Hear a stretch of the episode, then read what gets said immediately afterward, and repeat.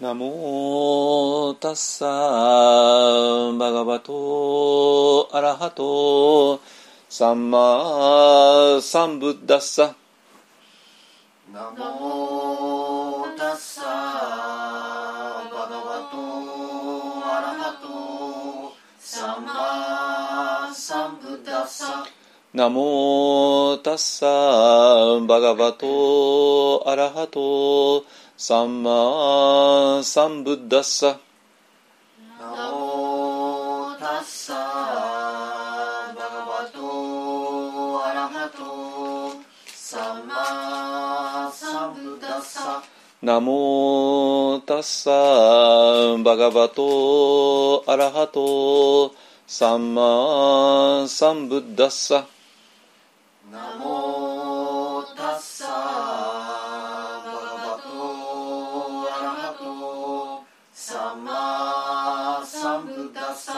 ブッダンサラナンガッチャーミブッダンサランガッチャーミダンマンサラナンガッチャーミダンマンサラナンガッチャーミサンガンサラナンガッチャーミサンガンサラナン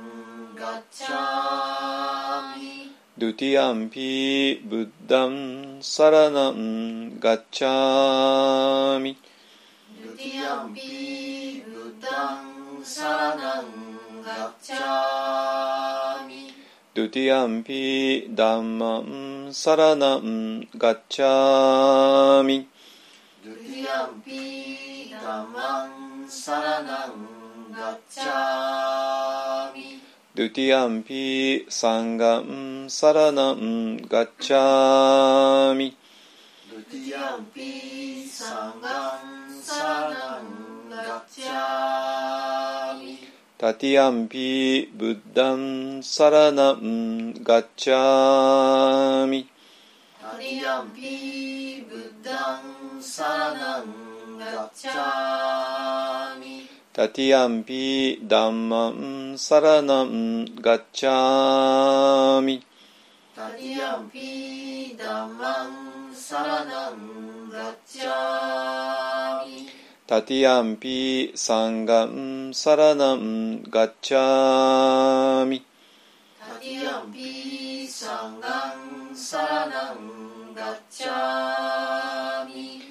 パナティパタアベラマニシッカパダンサマディアミ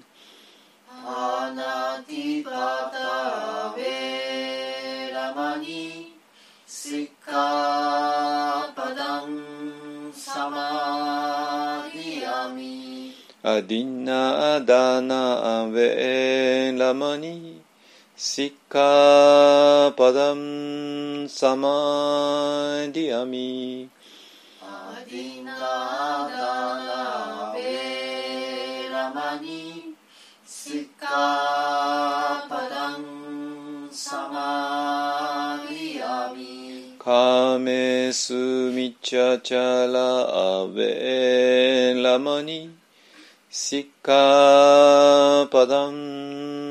samadiyami Kamesu micchacara veramani sikkhapadam samadiyami kamesu micchacara veramani sikkhapadam samadiyami Musavada veramani sikkhapadam samadiyami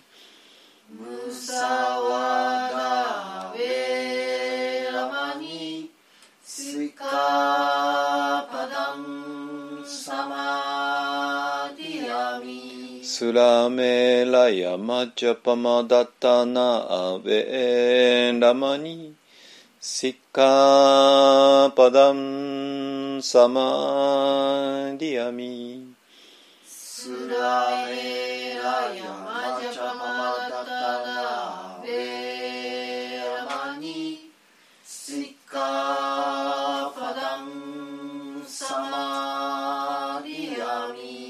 サードサー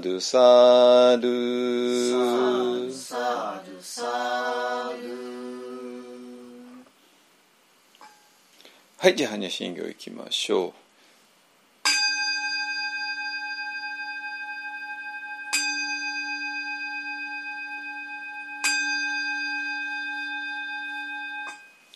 マカハンニャハラミタ心経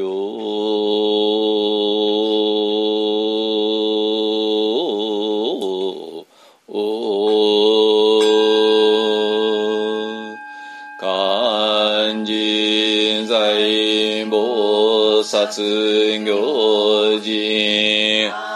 にゃはらみたじしょけんごくどいさいくやくしゃりしふいくくふいしきしき即税く。即税式重尊業式薬部尿税利子税小北総。小不滅不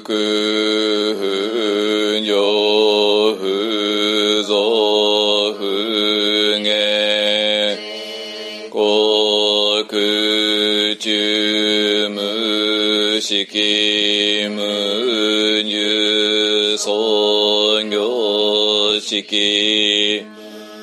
現に微税死に無式証拠未速報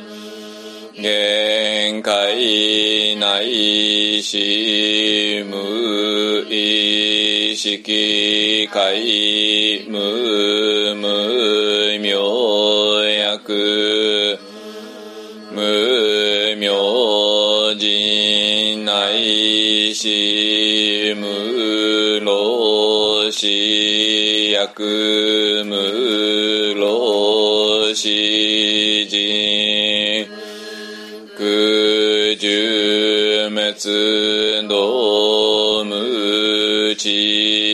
薬無徳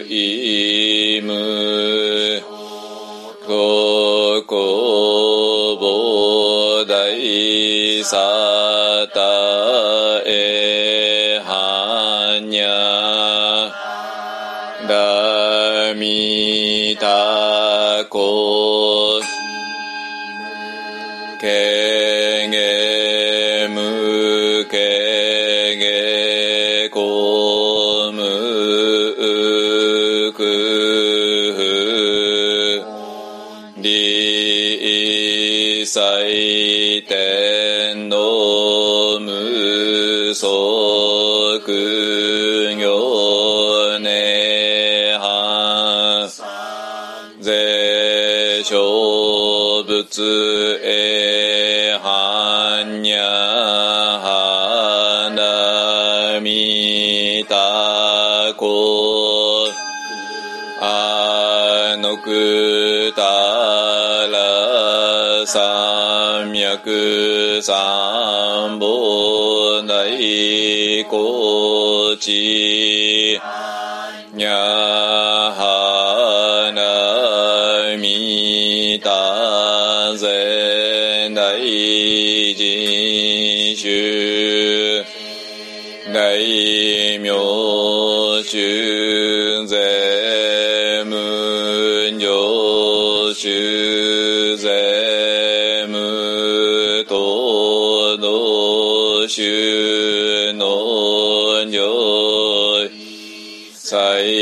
最空真実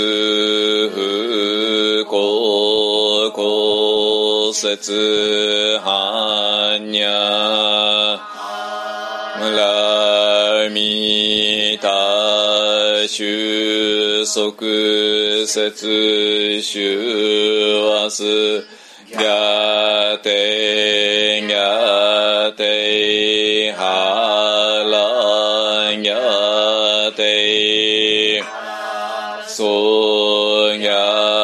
ャテボジソワカハニャ行願わくはこの苦毒をもってあまねく一切に及ぼし我らと主情と皆共に仏道上善こと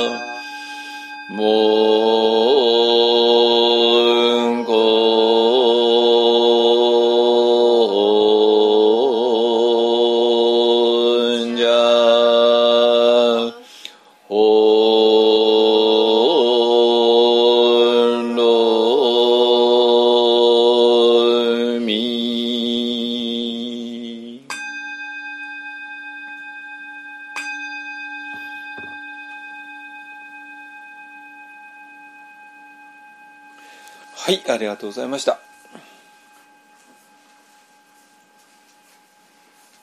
ちょっと待ってくださいね。あそこそこそこそこそこあそこそこそこはい。はいえっ、ー、とですね。えっ、ー、と先週ね、えーあの、えーちょっと私のその、えーいつもね、えーここの話は14歳からね始めていました。あの、えー14歳の時に、えー時間軸に沿って生きる生き方にもうちょっと絶望して、えーそうじゃない、えーね、生き方を模索し始めたんだけども全然うまくいかなくて、えまあそのためにあの散々苦労したよね。だけどもその果てにようやく見えてきたよね。っていう、えー文脈でねあの、えーいつも話をしてきました。でまあそれはねあのなんていうかな。これは山下個人の話でないですよね。皆さん当然ね。あのちょうどなんていうかなその未来の、えー何かのために今を犠牲にして、えーまあ、勉強なりね仕事なりをしていく。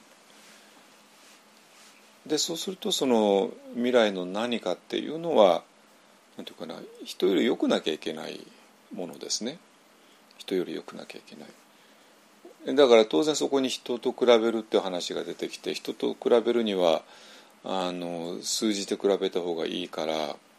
えーそうなると、まあ、皆さん大好きな偏差値だとかね、えーのが出てきてあのでそれが単にねたそれもともとは入学試験のあの、えー合格判定のために使うものだったのがもうもう爆爆発しちゃってそれがもうすでに、えー就職先であったりね結婚相手であったり、えー、とその場所であったりねあのになってでそれで、まあ、そういうもう抽象的なあの偏差値の高い、えーところを目指していくっていう生き方に、えー当然なるわけですよね。だけどこれはもう皆さんごもう分かってるように地獄なんですよ。なぜかって言えばこれは勝者がいないわけね勝てないんですよ最初から。まあその他結構大勢の人に勝ったとしても自分より上の人なんかいくらでもいるからその自分より上の人がいるっていうことにまた惨めな思いをしてくる。ね、でそうすると自分より下の人をバカにするっていうね。ああいうことをしてしまう。ね、で,、えーで生地あの多少競争力がある人で人より勝てる勝て勝ってきた人がさらに勝たなきゃいけないとなってでもそれはちょっと無理でっていうね。あのようなことがあって。ね。あのまあ誰もが敗者になっていくっていうねあのまあええまだこれをやってるの？まあまあまあ今もも絶賛進行中だってことは私だって知ってますよそんなね。でそれによって、えー学校っていうのは本当におかしくなってでもう大量のねあの不登校の人が、えーもう何十万人いてねもうもうあの文科省の調べでは出てますよね。もうそんな一人や二人の話ではなくて何十万人の話。ね、でそれで、まあ、そういう人がもう例えばもう半分にな達したらもう教育制度っていうのは崩壊するわけでそれはそうですよねあの同世代の半分がもう行かない行きたくないっていう拒否しちゃったら学校制度とかは成り立たないし。でもね多分あのそれをやってるまあそれでえっ、とねいろんなあのオルターナティブな、ね、学校を、えーを作ろうっていうね、うんうん、動きとか、ね、あの堀江門さんたちもやってるし、ね、ああのいろいろあるわけですよ。だけどねな一体みんな何にそんなに苦しんでいるのかっていうその本質が多分分かってないはずです。ね。いやもうそんなのねあの、学校の偏差値の後はあの就職の偏差値で、えー就職の偏差値が高い、えーところへ入ってでそれであのね安泰な生活をして、うん、だけど、えー優秀な人間がまあそっちに行っちゃってもっと本当にあの、ね、新しく会社を起こすとかまた新しい事業をゼロから作るとか、えーそういう方向に、えー才能のある人が行かなきゃいけないのにみんながなんかもうその意味のないあの競争をして、えーでその結果として優秀な連中がまあそういう、まあ、いわゆるの就職偏差値の高いねところへ行っちゃってで、えーまあ、それは日本にとっては良くないんじゃないの？っていうような、ね、議論を、まああのまあ、よく堀山さんあたりがねさんを中心にしてよくやってますけども、まあ、それも一一理はあるでしょうけどもなんかねちょっとそれも違うんじゃないか。つまりもうまあ今はまだ半分いかないんでしょうけどももう大量の、えー登校拒否、ね、不登校の人たちが出てきて、まあ、そのシステムそのものを拒否する、えー非常に大きなのがあってでそのだからシステムを拒否する人たちとシステムに乗っかったとしてもあのでそのシステムの中でうまいことあの生きられる人もいるけどもで生地うまくできて偏差値が高くてでそうするともう偏差値競争をもう学校の入学だけじゃなくてもさらにその後も後も後も後も続けていってっていうねことをするとこれ誰も勝てないんですよね本当に。どっかで、まあ、だからこれは、ね、収入のあの競争したらどっかで負けちゃうわけで、ねまあ、最後に勝つのは、えー、世界一の、ね、金持ちのイーロン・マスクさんだけだったっていうね いう話になって。じゃあイーロン・マスクさんがねあの幸せかというとどうもそうじゃないですよね。いろんな噂が聞こえてきてね。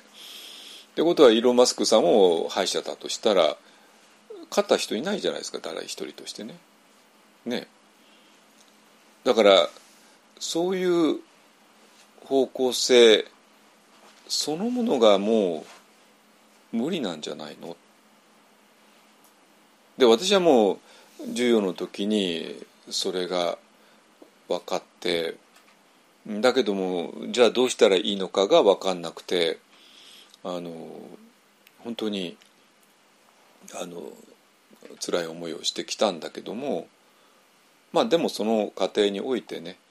えー、何何を自分はあの拒否したのか何に自分はあの恐れを抱いたのか。ででそれを乗り越えようとしてさまざ、まないろんな失敗をしたんだけどもでもその中でちらちらっと成成功ってわけでもないんだけどもちらちらと何かが見えてきてその何かが見えてきたものを、えー、紡いでいくとあの一つの線ができてでその線に沿って、えー、やっていくとさらにどんどんどんどん、えー、見えてきたよね。ねあの、まあ今まで何回も言ってきたけどもそのあの、えー、ねその勉強するっていうことが、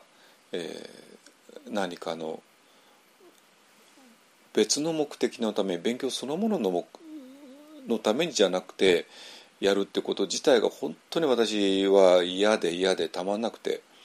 数学なら数学のためだけに勉強したいのに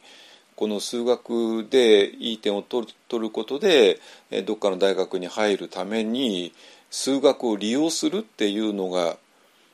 これまずいんじゃないかってね。それは数学をなんていうかなあの利用してるっていうか。でそういう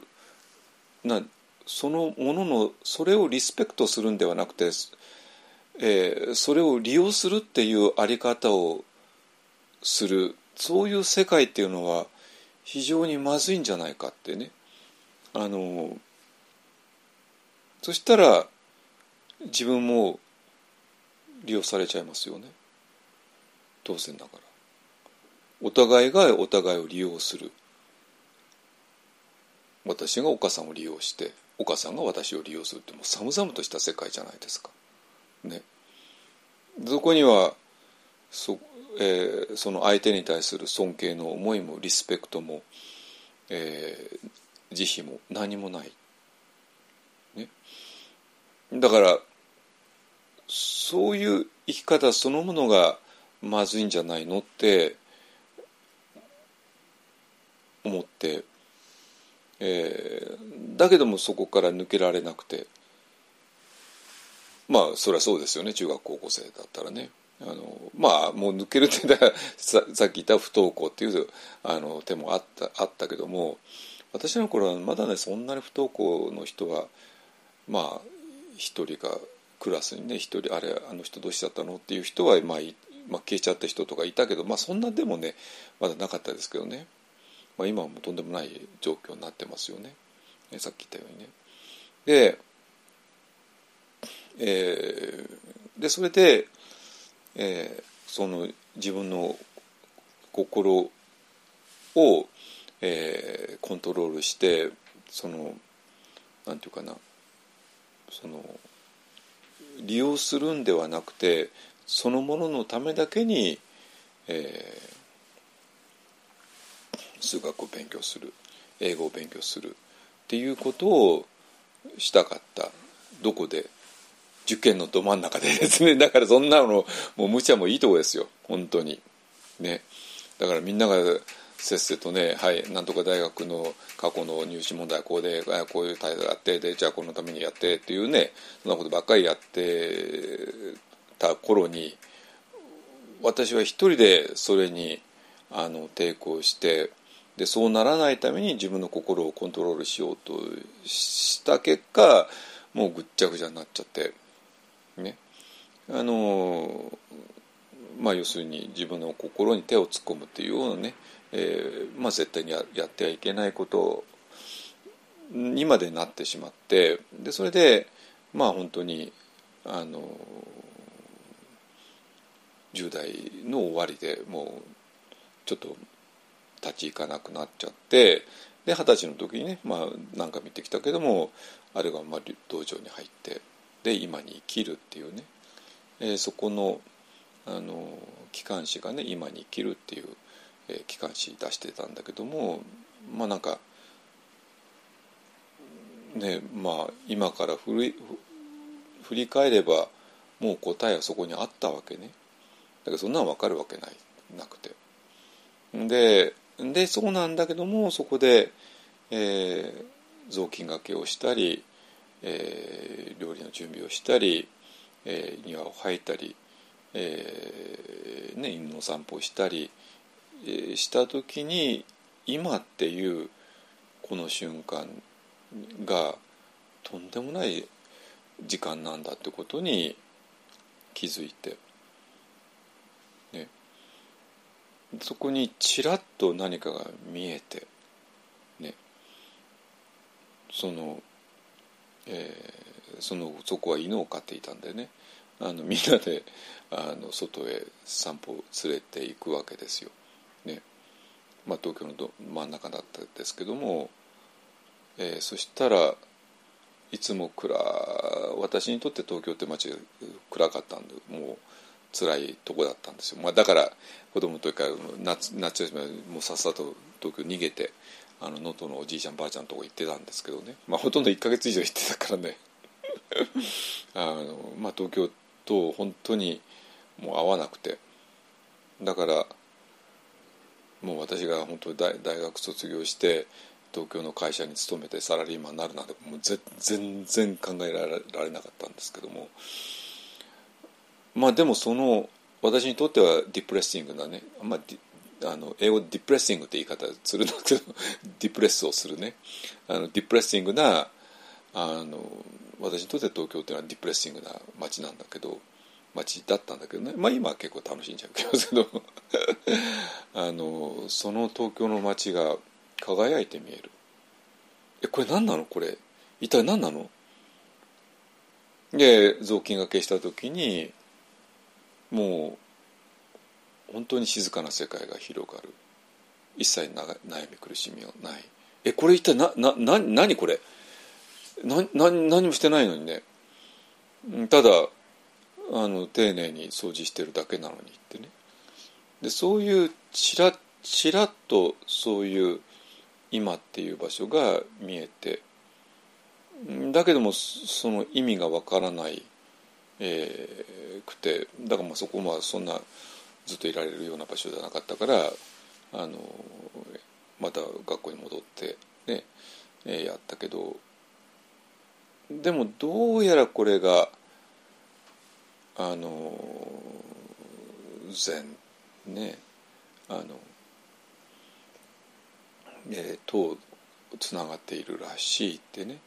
えー、ことが分かってでそれでえっとちょうどねあの、えー、まあえっとこの間、えーえー、本日ただいま誕生」っていうね、えー、本をあの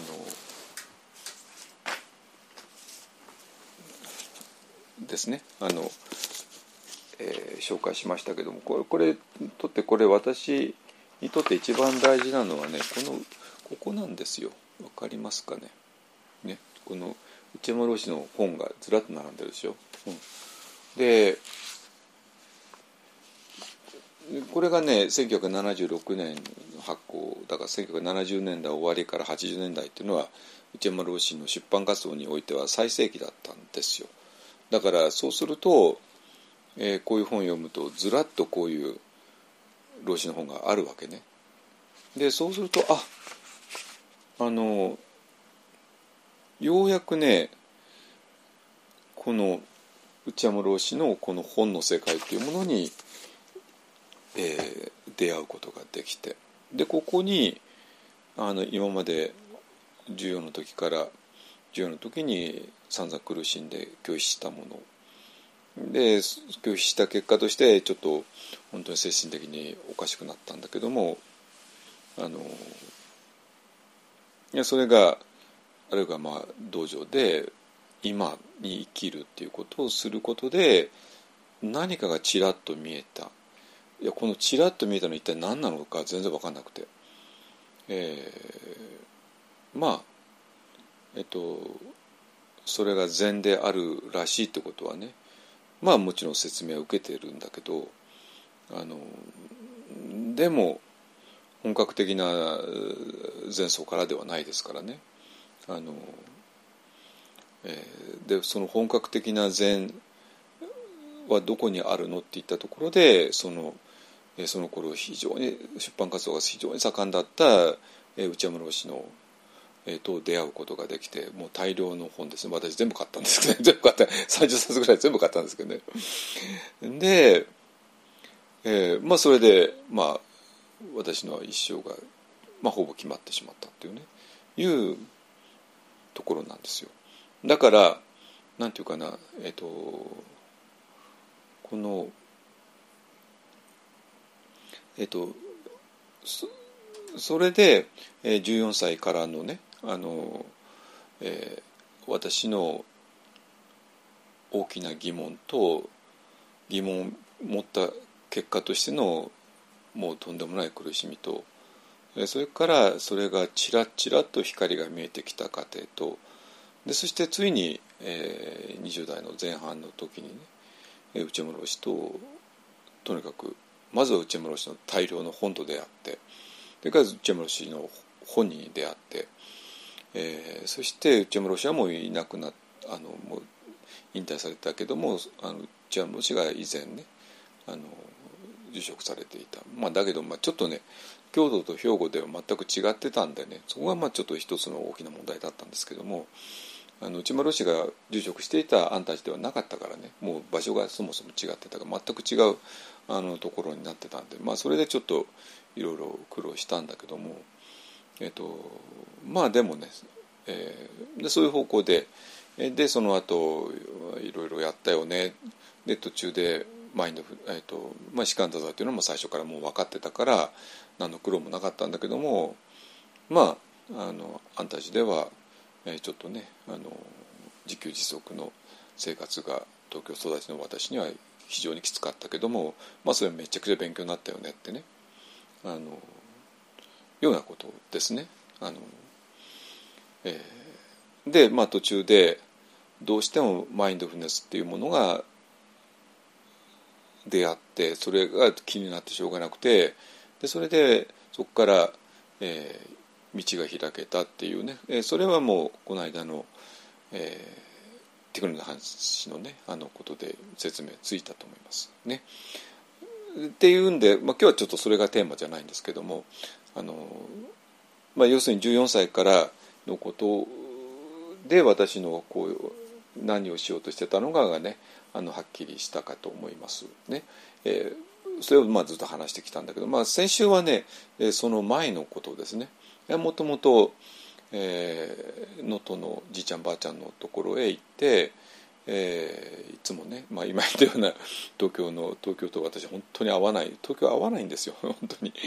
あの今一つに一回だけああの朝から行ってますけどね本当に。あのまあそれはそれで楽しくやってますけども朝あ、ね、朝から朝、まあ、あの先週も言いましたけど朝から来てくださいねあの東京東京周辺、ね、新宿だからあの千葉も埼玉もあの多摩地方も、まあ、大丈夫だと思いますからねあの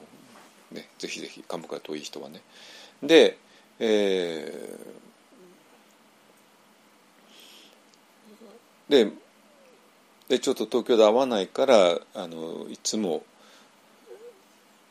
夏休みになると能登へ行ってたよねでその能登っていうのはどういう場所かって言ったら、えーと、浄土真宗のね場所ででどこのうちにも大きなあの仏壇があってでそしてそこにはあの浄土真宗のねお嬢さんたちが来てあの説法してでそれが、えー、村の人たちの信仰生活のもう本当に、えー、基本になるってね。あのこれはね、えーと、これもちょっと押さえてほしいんですけども私ももう、えー、総州だった時もありますので、えー、途中外州のお寺で人が集まってどういうことをするかっていうことも知っています。でそうなんだけどもやっぱりねその民衆のレベルの信仰に関してはやっぱり浄土真宗はやっぱすごいなと思うんですよ本当に。あのなんていうかなみんなその浄土真宗のお寺はもちろん檀家檀家制度のもちろんど真ん中だけどもで、まあ、確かに檀家制檀家なんですよねだけどもいわゆるの他の宗派の檀家っていうのもうちょっとねちょっと冷たい関係って言ったら失礼だけどもあの必ずしも信仰に基づかない関係っていうのがねある。まあそれは寺受け制度という100%政治的な理由によって寺受け制度ができたからっていうことをねこれはまああのこれも今まで話してきました。ね、あのそれはなぜ、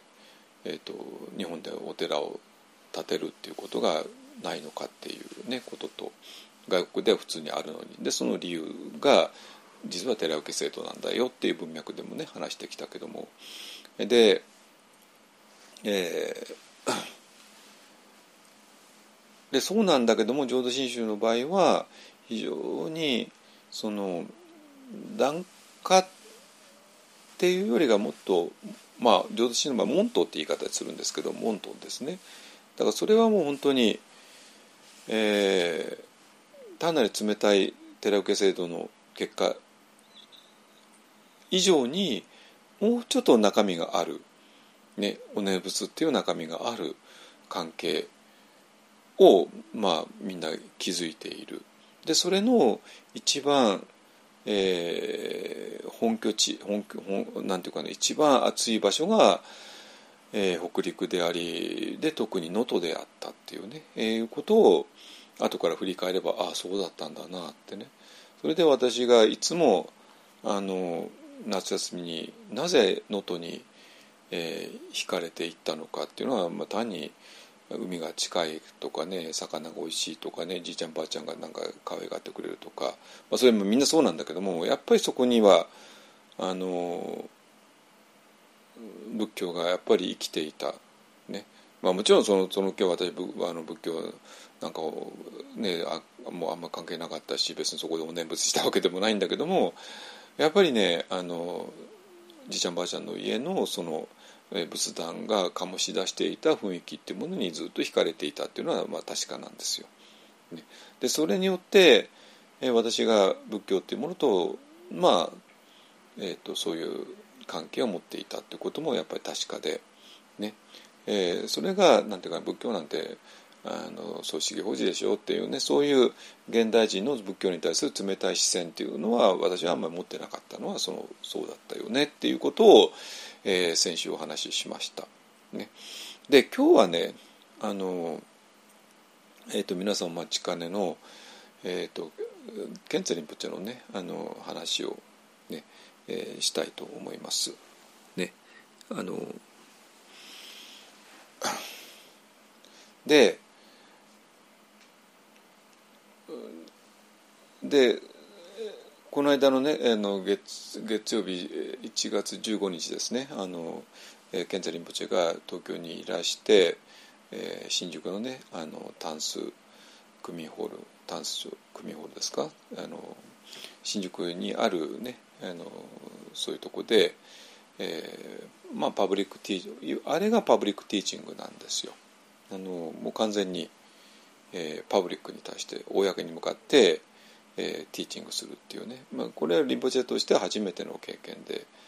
前はね今まではちょっとお寺とかなんかねお寺の本堂を使ってまあパブリックなんだけどもちょっとやっぱりプライベートっていう雰囲気があるようなね言うんですけども今回の場合はもう完全に、えー、区民ホールっていうね完全に、えー、そういうニュートラルな場所でややられたのであのー、ですねでね、えー、でこのまあ、リンポチェが何話されたかもちょっともちろん触れていきますけどもそれが我々にとってどういう意味を持つのかっていうのがちょっと、えー、はっきりさせたいなと思います。ね、っていうのは非常に重要なねあのところなんですよ。ねえ、でそれがまあ今一方案がワンダルマ仏教ってね、えー、言い方を、えー、していてでそのワンダルマ仏教というのは一体何なのかっていうことをね、えー、ずっと説明してきました。きました。ね、であの世界には3つの伝統があるよね。ね、テラバダ仏教と東アジアの大乗仏教とチベット仏教と、ね、でそして、え、今まではえその3つがあの離れ離れになってそれぞれせあの、えー、発達していってでお互いのことはあんまりよく知らなかったよね。でところが20世紀になってまず学者さんたちの間で、えー、交流が起こりでやがて一般の人たちの間でもうそのなんていうか学者さんが、えー、テキストをねあのパリ語のテキストや、ね、チベット語のテキストを、えー、日本の大学のね仏教学科のね、えー、ところで研究するっていう、えー、レベルはもうもちろん明治ぐらいから始まってるんですけどもあのそうじゃなくて日本の一般の人たちが普通に、えー、他の仏教の伝統を学んでで他の仏教の伝統のえー、お坊さんたちが日本語で、えー、日本人に語りかけるっていうようなことは、えーと、20世紀の終わりになって始まったことで,、ね、でその結果として、えー、今まで知識ととか情報としては知っていたようなものが本当に中身として、えー、知るようになったよね。でそれによって、えー、えー、となんていうかなあのまあ、特にテラワだと大乗仏教の場合は、えー、ねあの大乗仏教っていうのは、まあ、紀元前紀元前後ですねに、えー、突如として起こったんだけども、えー、でそれで大乗仏教に行った人と行かなかった人とに分かれて大乗仏教に行った人がそのまま、えーと東アジアにね来て。で東アジアの我々はもう全部その影響下にあるよね。でも行かなかった人がテラバタとなって、えー、スリランカとかミャンマーとかタイに、えー、発展していったよね。で,、えー、で今この21世紀の今そんなその紀元前後のことなんか分かるわけないんだけどもそれでも、えー、20世紀21世紀に日本の大乗仏教のお寺で修行した人間が、えー、ミャンマーへ行った場合に、えー、この、うん、大乗仏教以前の仏教からどういうふうに大乗仏教が発展してきたかを、えー、追体験できる歴史的に追体験できるっていうことをずっと話してきました。ね、あのそれなぜかって言ったらば、えー、日本のお寺で、ね、あの修行したした場合にそれを徹底的にあの教え込まれるから。ね、でその教え大乗の一番中あの本質的なことを教え込まれるんだけどもその教え込まれたものがミャンマーに行った場合にどこにもないってね どこにもないっていうことをあの知るわけね。あそうかどこにもないんだってことをね知るわけ。ね。で自分が日本のお寺で徹底的に叩き込まれたこと例えば曹洞宗だったらばあなたはすでにもうすでに完璧なんだよ悟ってるんだよ心は完全にきれいなんだよ。だから座禅っていうのは、えー、と今から、えー、汚れをね、えー、だんだんと小さくしていくようなもんではないんだよ、ね、この完全なところでただ座る just sitting っていうのが、えー、座禅っていうもんなんだよってことを、まあ、想像しちゃってもいいやってこと言われるわけなんですよ。ねえー、でその最初から我々は完璧なんだよ心はきれいなんだよっていうような、えー、ことが実は、えー、ミャンマーに行った場合にはそもそもないっていうね。えなんでちょっと待ってほしい。えちょっと待ってほしい。ええええないないの？それがね。あのなんですよ。だからこれはねあの仏教はあんまり勉強しないで普通みんなミャンマー行っちゃうんですよあのミャンマー行くような人たちは日本仏教はあんまり最初から勉強してないのねあの人たちはねだからあのそういう人たちがミャンマー行っても何あんまり気づかないんですよだけど私ら私なんて、え、それも曹洞宗のそれを一番徹底的にやる場所だったわけね。あのアンダージ佐々木老師内山老師の流れっていうのはね。もう士官多山ね。だから今から心をきれいにしていこうっていう座禅じゃないよ。今から迷ってる人間が一生懸命頑張って悟りの方向へ行く。そういうんじゃないよ。もうすでに悟っているところに落ち着くんだよっていうことをもう徹底的に言われて徹底的に修行してきた、えー、人間なんですよ我々は。ねえー、でそういう人間がだから普通の人間普通の日本人よりか日本仏教についても深くコミットしてるわけね。ねでそういう人間がやっぱりあのミャンマー行っちゃうと、えー、あこれ何もないんだってことに気づくわけ。ね、で気づくんだけどもこれも後から今日のここが鍵になってくるから後から言いますけどもえー、で戸惑いながらまあじゃあ一応それはあの、ね、ミャンマーに来たんだからミャンマーの、ね、教えに従うしでここで日本仏教ではこうでしたなんていうつもりは一切ないしで私もはっきり言って日本仏教にはちょっと絶望してた面もあったからね。面があったんであのもうミャンマー行ってまで日本仏教ではこうですなんていう供養一切ないからね。だからあのミャンマーの,、ね、あの衣を着て、ね、でミャンマーの教えのどにもう身を投げていったわけですね。あの日本仏教のことでもう全部一応捨てる捨てたわけじゃないんだけども一応棚上げにしといてね。棚上げにしといて。棚上げにして、まあ、ここはもう一切あの判断判断しないっていうね。判断中止っていうことで。で自分を今まで教わったこととミャンマーでやってることが矛盾したとしても、えー、それについては考えない。ね。考えない。でだからあのそこをわざわざねあの持ってきて、えー、論争するなんてつもり一切なかったから、まあ、とにかく、えー、素直に教えてもらうっていうね。いうことをやってきてでまあそれで最後にっていうね、まあ、これはちょっと今日のテーマだからまた後で言いますけどもいうことでした。ね、でまあそういうふうにして、えー、まあそこからワンダイオン仏教あの始まるんだけども、えー、その、えー、これはねもう今まで散々話してきたから今日は言わないんですけどもただねあの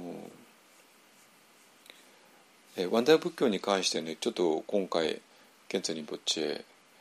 との話を聞いていてちょっとまたなんていうかなあの2つの面で前行かなきゃいけないなっていうことを痛烈に感じたんですよ。でワンダム仏教の本質っていうのは今言ったように、えー、と3つの伝統があったよね。でそれぞれあのバラバラだったよね。でも20世紀から20世紀にかけてお互いに出会うようになったよね。出会うようになったことで、えー、この大乗仏教がどういうふうに生まれてきたかがなんか分かってきたよね。でそういうことを全部合わせてでそれで一つの仏教として、見ていこうよねっていうようなことはね、まあ、これまで散々話してきたんだけどもちょっとねそれとは見方があの変わって、えー、ね、あことをね今日はちょっとお話ししたいなと思います。ね、でねあの、えー、今日のねあのおは、えーと、テーマは、えー、まあ世界中の誰もがリアルに悲願を、えー、経験できるメソッドのために、ね、いうあの題でにしますね。えちょ多少ニュアンスあのちょっと言葉使うちょっと別の言葉使うかもしれないですけどもね。あので「インスパイア d by」ってねあのまあよく広告なんかとかで、ね、あの誰々にあの感銘を受けてっていうねあの言い方をしますけどもでこれ2つの2つのものに、え感銘を受けてでこういう、えー、誰もが世界中の世界中のですよ日本人だけじゃないですよ。ねえー、世界中のってことは日本人だけじゃなくてアメリカ人も中国人も韓国人もインド人もスリランカ人もね。えー、フランス人もイギリス人もアフリカの人も、ね、みんなが、えー、経験できる、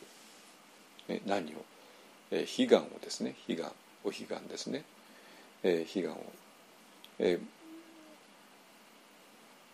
一般的に言えば第五図ですね第五図、まあ、第五図って言ったらちょっと普遍性がないから、まあ、悲願って言っちゃいますけどもまあ、同じことですね。えー、ことね。そういうメソッドなんだけどもそれには、えー、2つの、ね、インスピレーションの源があってで1つがえもちろんケンゼリンポチェですね。ケンゼリンポチェね。だから今日は、まあ、ケンケンゼリンポチェとどういうふうに出会ったかっていうことまずちょっとお話しします。詳しくね。えそれともう一つがね実はね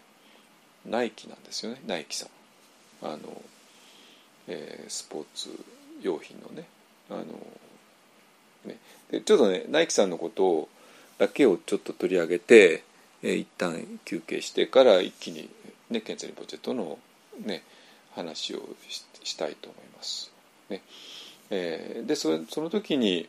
今までのワンダー仏教がちょっとね2つの面で、えー、今回は2つ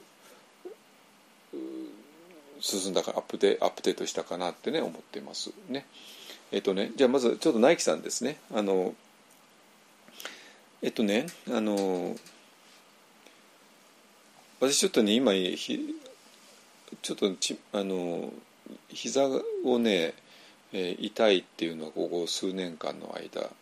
えー、苦しんできてで去年ねあの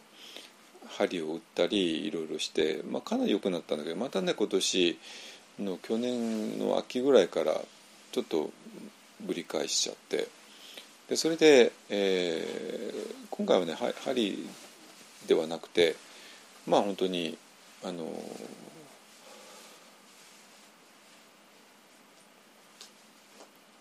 えっと以前ねあのこの近くであのえー、診療されていたねあの方辰巳一郎さんって一郎さんという人がいらしてでその方のねあの、まあ、その方はねひ膝の、えーと、人工関節の,、ね、あの専門家で、まあ、人工かあの膝がダメになった人に人工的なものを入れる、ねえーいう手術をねあのしてで有名な人なんだけどももう手術はあのなるべくしない。でしないで済むように、えーどういう、ね、あの体操をしたらいいのかっていうことでね、えーいうことをねあのやってで、まあ、100, 100年膝とかねいうあの本も出して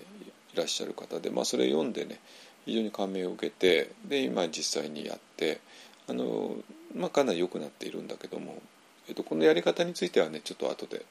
あの Google ドキュメント上げてるからちょっと見てくださいね非常に有効ですね。で,、えー、でそうなんだけど、えっ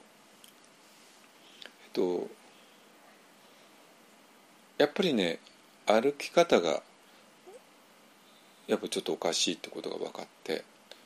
で歩き方にはやっぱり靴が非常に大事だっていうことがねあの今分かって。で今あの一方あのね何人かの人たちがナイキをねあの履いてでそれで非常に足が楽になった膝が楽になったっていうねいう、えー、ことをあの教えてくれて。で私もかなり今ねナイキさんを研究していてただナイキナイキはねもちろんあの結構値段が張るのであのまあそれとね まあまあ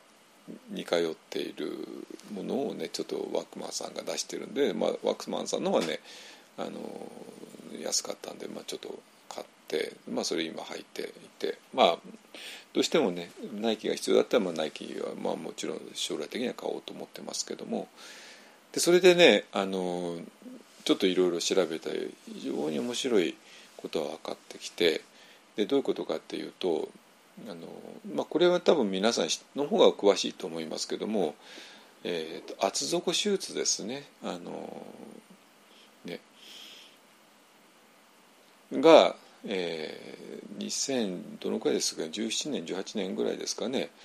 えー、ぐらいからあの日本にでも売られてきてで特に、えーと、箱箱根を運ぶ走る学生さんたちですねで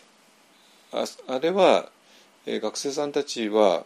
え、ユニフォームはねあのそれぞれのスポンサーになっているあの会社のユニフォームを着なきゃいけないんですよ。あそれがアディダスだったりナイキだったりアシックスだったりとかねでそうなんだけど靴は、え、完全に、え、学生の自由なんですよ。それは監督といえども強制はできない、えー、いう世界みたいなのね。だから結果として、えー、アディダスの、えー、ユニフォームを着ながら、えー、ナイキの靴を履くってこともあって、まあ、それはアディダスにとってはちょっと辛いでしょうけども まああの学生さんたちにとってはもうとにかく、ね、20キロ必死になって走んなきゃいけないから走るためには、えあの靴がね非常に、えー、大事で。でそのために、えー、情報交換してそしたら2018年か19年ですか？だから90%以上がねナイキになっちゃったみたいなんですよね。でその後さすがに他のメーカーも、えー、盛り返してきて今ナイキさんはもう90%にはいってないみたいですけどね。でも、えーと、そのナイキさんのその厚底シューズっていうのが、えー、まあ今はもうメインになっていてだから他のメーカーも同じようなものを出してなんとか箱根の学生さんたちに履いてもらってるっていうねいうことで。でじゃあそれどっから来たのってね私もなんか全然よく知らなかったんですけどもあのこれねいくつか記事も紹介しますけども、えー、やっぱりあの裸足のアベベ、えー、はもうちょっと東京オリンピックの頃かなだけどもその後もねあのフルマラソンを走る人はかなり薄い、えー、そこの薄い靴をね履くっていうのがずっと伝統だったみたいなんですよ。まあ、それにはそれのいろんな理由があるしいろんなね思い入れもあるわけで,、えー、でそれに対してナイキっていうのが全くそれと発想が逆のねいうあの靴がソールが厚くて、えー、ねあのでそそういうのは足には良くないんだっていうねあの考えが、えー、非常に根強かったわけなんですよ。だだからあのねあの底の薄いね、えー、靴を今でもね履いてる人たちもたくさんいるんでしょうね。でもその考えをどうやってナイキはあの変えたのかっていうとナイキはね、まあ、もちろん、えーと、今何兆円っていうね売り上げで、えーと、と2位が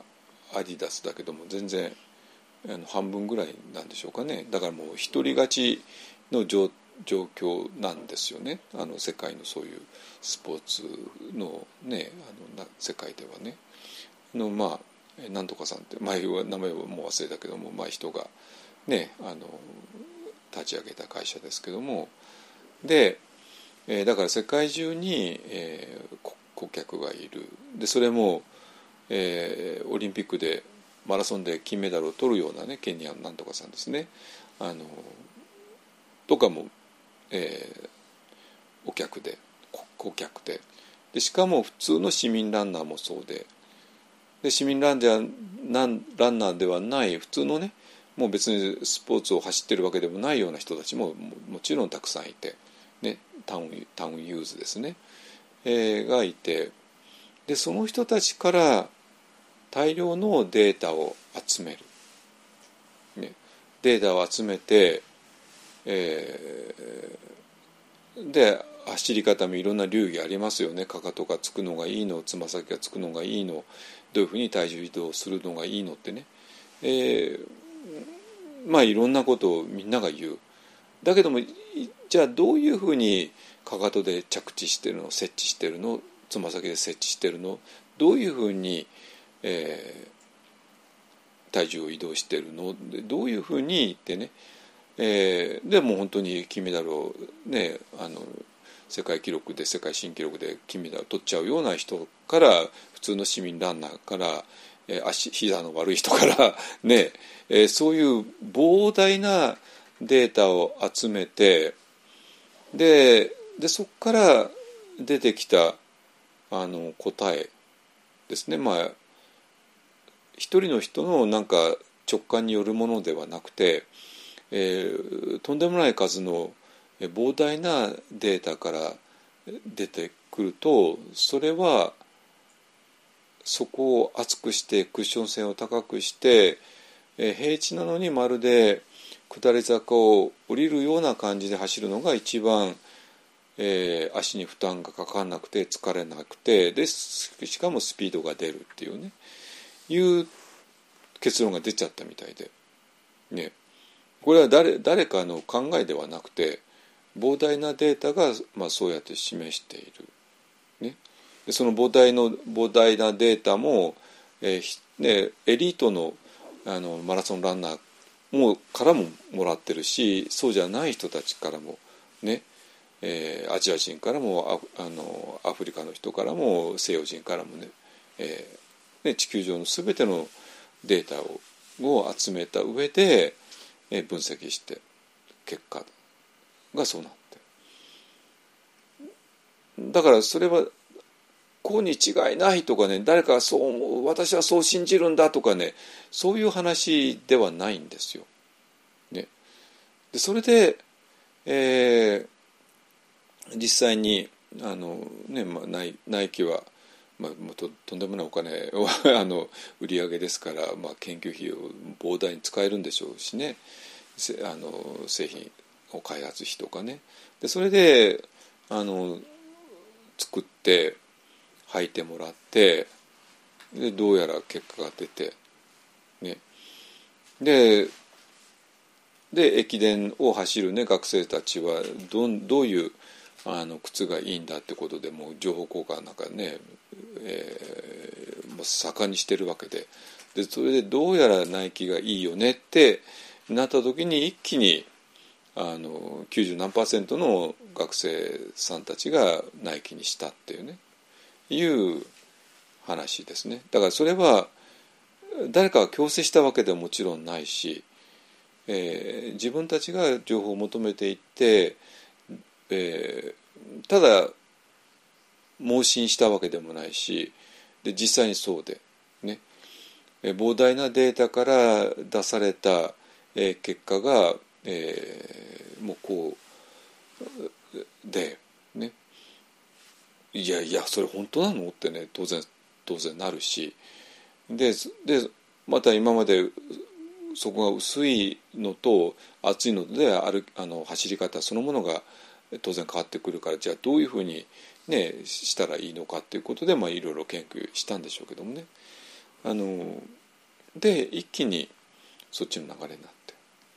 でそれをおこぼおこぼれを預かっているのが、えー、私らのような膝にちょっと問題がある人間で。で、まあ、私の友人の一人がねあのその人も膝がちょっと弱い人でで、えね、ナイキのストア行って相談してそしたらこの、えー、その人はね別にランニングする人じゃないんだけども膝が問題の人なんだけどもでその人が、えー、ナイキのね人にこう勧められたってねペガサス40っていうんですか、えー、で履いたらもう本当に目から鱗でこんなに楽にないあの歩けるのかってね、え、いうあのことが分かってなんか普段履きと、ね、仕事用と2足も買っちゃったみたいですけどね。で あの、うんで実際に本当に楽楽みたいなんですよ。ねえっと、だからえ何が言いたいかというとじゃあそういうものがどこから来たのかっていうと、えー、膨大なあのデータから来ている、ね、一人の人の思い込みとか、えー、そういうものではなくて、ね、あるいはも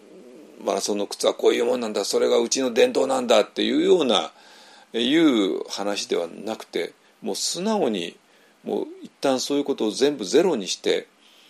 でもう世界中のあらゆる人たちのエリートから普通の人までの実際の、えー、そういう人たちが走る時のデータを全部集めて、えー、出された結果がこうなった。ね、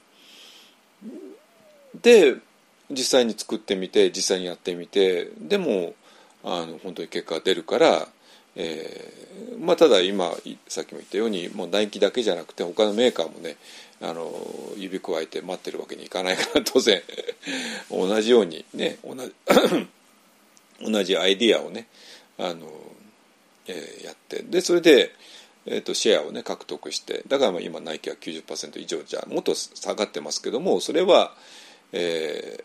あの厚底シューズが下がったんじゃなくて他のメーカーも厚底シューズを出したから、えー、他のメーカーのシェアが上がったというだけですね。だから厚底シューズっていうのは、えー、今でも圧倒的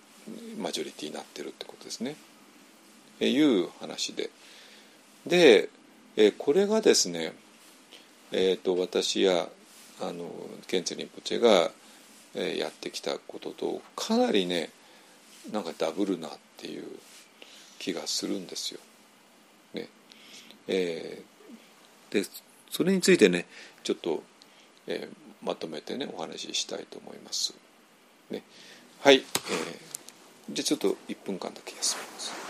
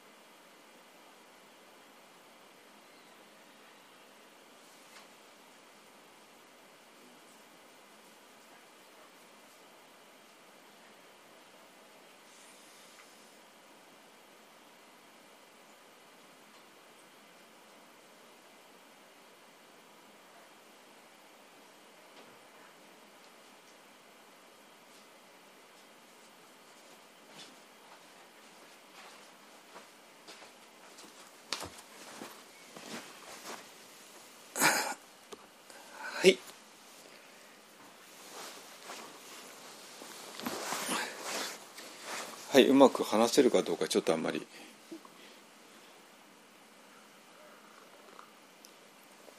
えっとねえっと今前半で話したこととも全部つながるんだけどもあの偏差値の問題とも。あの、え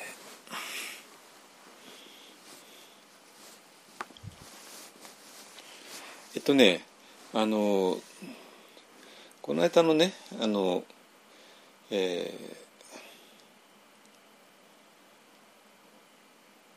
1月の15日にねあの新宿の区民区民ホールで、えー、検査リンポチェがあの2時間ねあの午後の3時から5時ぐらいまでね、えー、されてでそれで一方案からも20人弱18人ぐらいかなあの参加してで月曜日だから平日じゃないですか、ね、だから当然あの働いてる人は有給休暇を取ったってことですね。でしかもあの東京周辺だけじゃなくてね新幹線でね、えいらした方が、まあ、2人ぐらいいらしてね。あの非常に気合が入ってで皆さんももうあの会長、ね、一番乗りしてあの、ね。まあ、あの一般だけで固まって座ってね、えー、で、えー、終わってからねちょっとこれはもうちょっと話さずにいられないってねみんな分だったんであの近くのねロイヤあの神楽坂のロイヤルホストへ行って、えー、まだね全然あの夕飯前だったんであの水あの全然ガラガラだったんで、ね、あのちょっとみんなで一緒に十何人が一緒に座れてでその時いろいろお話できてでその後ねあの、えー、皆さんがねあの感想をね文章でねまとめてくれていますね。これもね非常にねあの多分参考になるんじゃないかなと思うのであのちょっとね、えー、まあ、このポッドキャストを聞いてる人たちに、えちょっと読んでもらいたいなと思っていますね。えー、っていうのはねえっ、ー、と皆さんねあの4図と5図っていう言葉を使っちゃっているので、えーだから4図と5図を知らない人には、えっと、何何のことか全然分かんないから、まあ、だからあのリンポチェのた例えばチベットの、えー、勉強チベット仏教の勉強してるチベット仏教だけをね勉強してて一方案と関係ない人たちにはねあんまりこの感想文はほぼ役に立たないと思うんですけどもただえっ、と一方案でねあの4図と5図をやっている人たちにはあの非常に参考になるんではないかなと思います。ね、でね、えー、でどういうことかっていうとじゃあちょっとねあの、えー、まあ、それが1月15日の話なんですよ。ね、で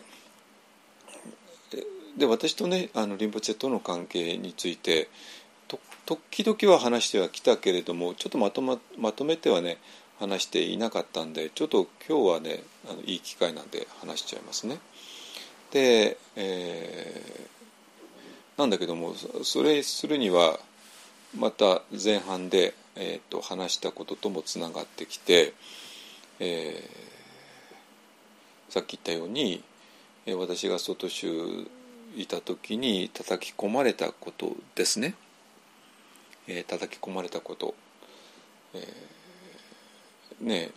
座禅というのはいいかあの心が汚れてるから、えー、それをきれいにしていくようなもんではないんだよ。ね、お前の心はもう完璧にきれいなんだから。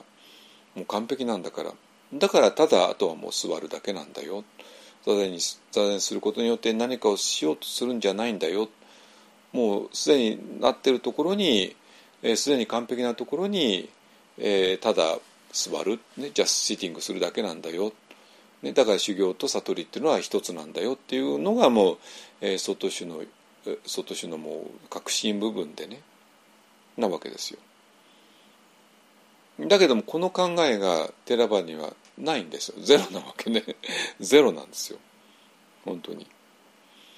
えー、だからテラバの人たちはそういうふうに考えませんなんて言うわけないわけ。で彼らにとってはそんなことはもうなんていうかな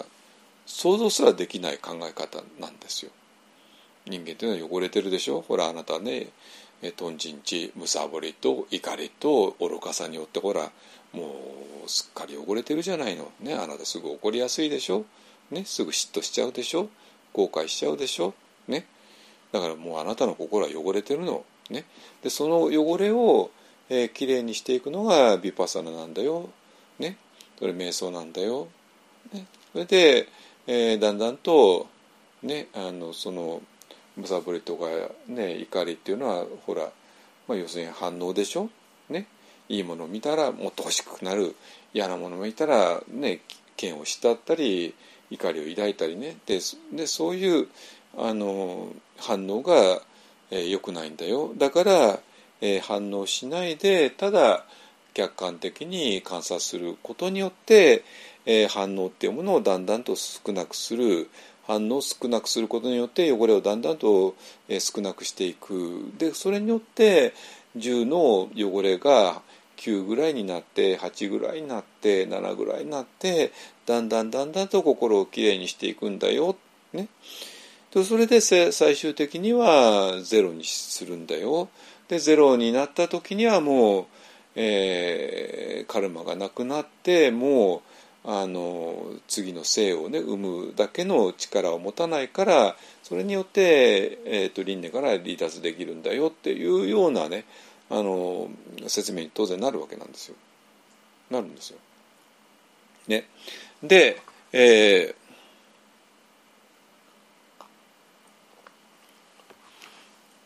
だから私が総統集で叩き込まれたんで、まあ、要するにあの何回も言うけども別に総統集を別に全然勉強してない日本人が多分ミャンマー行ったってそういうことは何も気づかないでああそっか。じゃあ何もならないざね。えっとじゃない反応しない、えね、反応しない練習をすればいいのね。ってね。いうことに落ち着いて何の疑いもなしにあ反応しない反応しない反応しない反応しないって、えー、やっていくだけなんだけどもまあ私は、えー、そうはいかなかった。ね、そうはいかなかったんだけど、まあ、その頃はちょっと私も総統氏に対してちょっといろいろ いろあったんでもう総統氏のいろんな考え方はもうちょっと棚上げにして、えー、そのきれいにしていくって方法をやっていたんだけどもで、まあ、それで、えー、これはもう何回も言ったけどもえー、そういうことをねやっていくと本当にきれいになっちゃうわけですよ。本当にもうあのその、えー、心と体が心と、えー、精神的なものと物質的なものが本当ゼロになるわけねゼロになるんですよ。ね、ゼロになるんだけどもゼロになっているものを、えー、ゼロになるのが、えー、2つのあり方としてねあの全身麻酔えー、のあり方としてゼロになるのかそのゼロになったものを気づいてるのかっていうねいうことになってでどうやら全身麻酔ではないんですよ。全身麻酔だったらね非常に話は、え、非常に単純明快になってきてねあの心が活発に動いていてその活発に動いていた心が完全にストーンってゼロになったよねゼロになったのは本当に全身麻酔と同じで、えー、全身麻酔を受けた時期から手術が終わって看護婦さんに「はいえー、トントン」ってね肩叩かれて目覚めるとこまでは意識が飛んでるわけですね。えー、だけどもニバーナっていうのは実はそうではなくて、えー、その全身麻酔状態をに気づいている何かがあるねっていうことなわけなんですよ。ねえー、そしたら、え、そこに行くのにも3年ぐらいかかっちゃったんだけども、えー、そしたら話がもう全部か全部ひっくり返っちゃうわけなんですよ。ひっくり返るわけね。ひっくり返るわけ。ね、ででこれは話がひっくり返ったっていうのが分かったのはなぜかっていったら私がもう総都市でガンガンやられやってた人間だからなんですよ。えー、要するに外州で、えこういうことになってると言われたことがそのまま体験できてしまう。つまり総統集の時は、えー、そういうことになっているよっていう話だったわけね。あなたはもうすでに最初から、えー、完璧なんだよ綺麗なんだよっていう、えー、いう前提だからただ座ればいいんだよっていうそういうドグ,、まあ、ドグマで言ったら失礼だけどもそういう話なんですよ。だけどもあなたはすでに完璧なんだよあなたの心は完全に、えー、汚れから解放されてるんだよっていうこと自体は経験できないわけなのね。経験する必要もなくてだからなんでかっていうそれは総統師の教えなんだからっていうだけの理由で。ね。でそれをそれを本当に知ってる人なんか誰もいなくて、えー、でそういうことになっているっていう話だったわけ。ねえー、だけどもそういう人間がミャンマーに来た場合にああその外地で言われてたことは一切ないのねってことだけは気づくんだけどももちろん気づいたんだけどもだけどももう別にもう今これは外地じゃないんだし自分がわざわざミャンマーに来たんだからミャンマーに来たらミャンマーのね素直に従うよって言って従ってたわけね。でそしたらあそしてだんどんどん心をねあの綺麗にしていくっていうね修行をしていくねねそうすると10なものが9になって8になって7で6 5 4 3 2 1で0になっちゃうわけね。それ0になったのがそれがじゃあ全身麻酔状態なのかというと全身麻酔状態ではないんですよ。全身麻酔状態ではなくて全身麻酔状態にあることに気づいている何かがあるっていうことになるわけなるんですよ。ですかね？いやこれちょっと話違うんじゃないの？ってねなるじゃないですかこれは。ね、でそしてその突如として現れた全身麻酔状態に気づいてる何かのことをね私は謎の X って言って言いました。ね。まあとにかく謎の X があるよね。ね。ででそうすると実にテラバダっていうのは私にとって不思議なものになってなぜかって言ったらばテラバダのメソッドを使うからえー、このゼロまで来れただけどもこのゼロが意味するところを正確には、えー、説明してくれないでそのそれを正確に説明してくれたのが実は大乗仏教だったっていうねそういう話になるわけなんですよ。説明してくれたっていうか大乗仏教で叩き込まれたことが今私は経験しているんだろうなってことは分かったわけ。だけどもこれは、えー、テラバダの説明の体系の中には入っていないよねってことも分かった。ね、だから、えー、これを相談する相手は誰もいなかった。テラバダの人に言ってもな全然ピンとこなかった。ねえー、なんですよ。でそうするとどうなるかっていうと私としてはこの謎の X がもう匂うじゃないですかもうね圧倒的にね。ね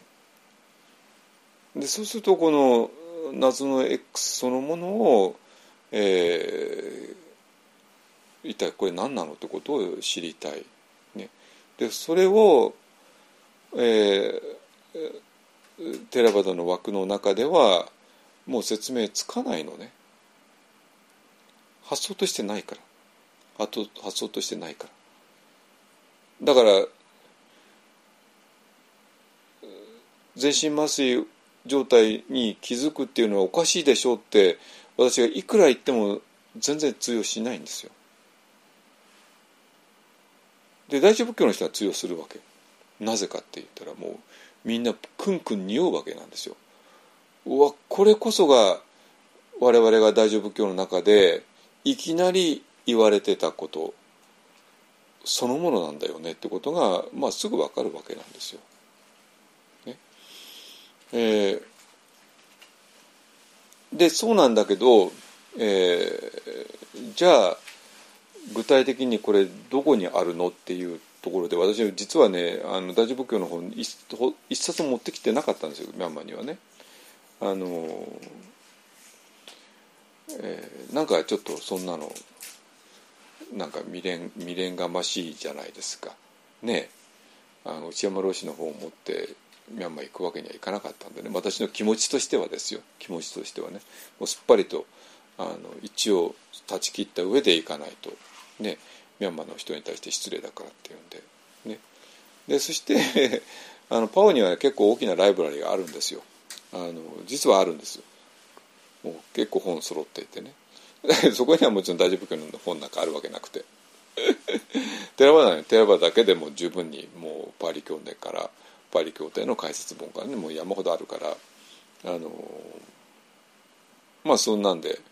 図書館はそういう本だけで、ね、そうなんだけども図書館とは別にあのぐるぐる回ってる本がいっぱいあって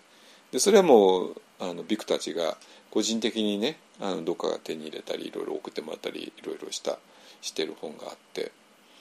で、まあ、特に西洋人なんかね、まあ、西洋人っていうのはもうあのテラバダのビクだとしてもねあのテラバダだけになんかとどまるわけじゃないから大乗仏教の方を持ってるわけなんですよ。それで、えーと、フランス人のねあの私が結構仲良かったあの、えー、人がいて、えー、あの人もどうしてるのかは知らないけども えー、まあその人には須田町屋さんああなたがねセンターを作るんだったらあのその時に来てなんか手伝うよって言ってくれてるんですけど、ね、まあちょっとね彼は非常にとあの、えーえー、器用な人でねいろんなできるんですけどね。まあ、えーまあ、彼からねあの本貸してもらってそれがねこのこれですねチベータブック・オブ・リビングこの本じゃないんだけどこれこれは新しく買った本なんだけど、まあ、これの本でね。でもうそうするとねもうビンビン来るわけなんですよ。ね。あのでここにえっ、ー、とこれ人ねこの人がケンツェリンポチェのケンケンツェリンポチェはこの人の生まれ変わりとされてる人ね。で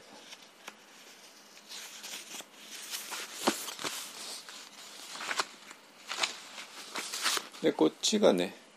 えー、ドゥジュン・リンポチェっていうケンツェリンポチェの血のつながったおおじいさんですね。でこっちがディルゴ・ケンツェリンポチェっていう、まあ、この人もあの先生の一人ですね。あ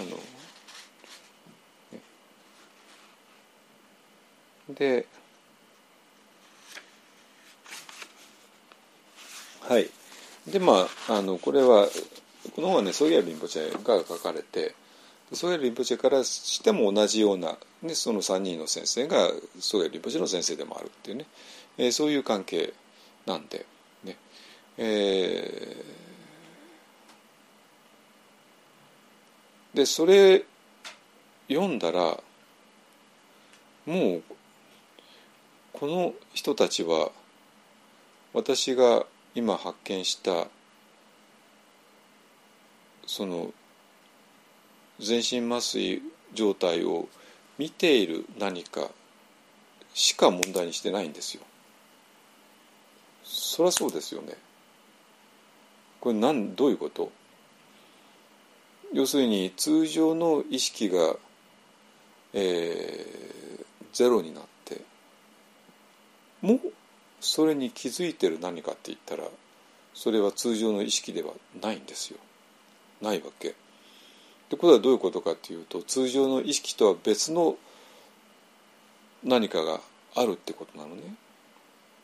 ね？だからこれは何て言うかなこの何かをどういう言葉で表現するのはちょっと待ってほしいわけ。ちょっと待った方がいいわけ。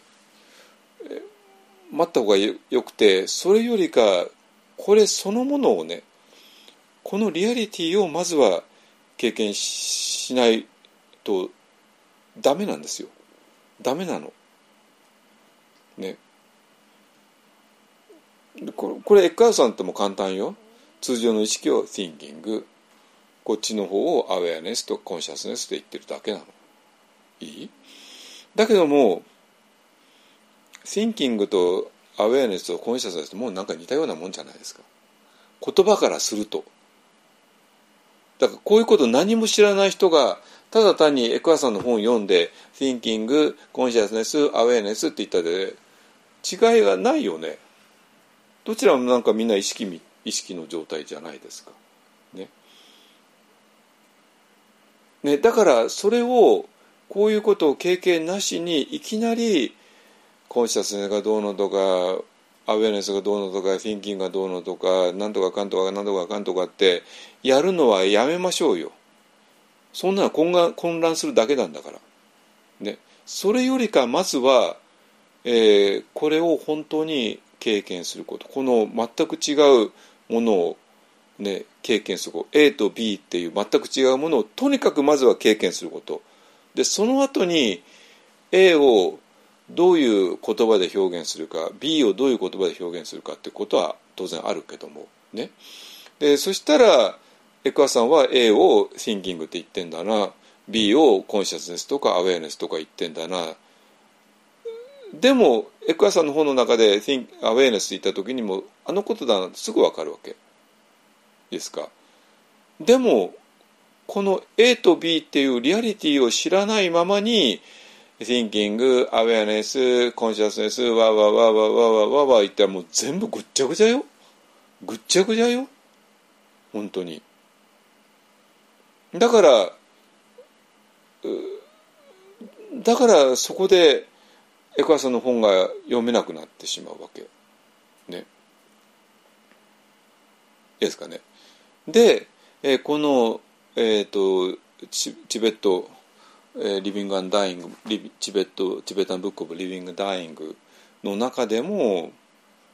あもうこの人たちは私が謎の X で呼んだものしか問題にしてないじゃん。ねそれなぜかって言ったらばえここはリビング・アン・ダイイングなんで特にダイイングの方なんですよ。ね、だからこの人たちが問題にしているのは通常の体と通常の意識が死ぬことによってゼロになるよね。ゼロになるよね。でもでもそれとは一切関係ないところに通常の意識ではない何か A ではない B があるよねっていうことを言ってるだけなんだから。だから当然私が、えー、全身麻酔状態を見ている全身ね A っていう普通の意識状態が、えー、全身麻酔になっちゃったのを見ている B っていうものをがいきなり現れてきてでこれが一体何なんだか分かんなかった。けどもこれそれを扱ってるのがチベタン・ブック・オブ・リビング・ダイイングだなってことはすぐ分かったしそれは当然そうですよね。ダイングしても死なない何かっていうものは B しかないわけだから。ね。でそしたらこの B っていうのにはとてつもない可能性があるよね。そしたら世界っていうのは全く違って見えるよね。じゃないですか。わかります？今までだったらこの世界っていうのは汚れてるわけ。いや世界が汚れてるね。私の心が汚れてるからね。心が汚れてるから。私の心が汚れていて。だからそうすると世界も汚れていて。でそしたらこの世界に対して私はいろいろ反応しちゃうでしょ？だから反応しないようにして反応を10から9からなんか0にしていく。わけ。そしてこのゼロの世界こそが、えー、本当のゲダスの世界。ね。そしたらこの世界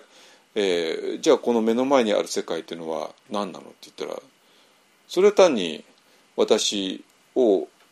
の煩悩を刺激する存在に過ぎないじゃないですか。わかります？ね。いいものと悪いものがあっていいものだったら私の欲望を刺激するし悪いものだったら私の怒りだとかねえー、嫌悪感だとかそういうものを刺激するから。どちらにしろ、えー、私を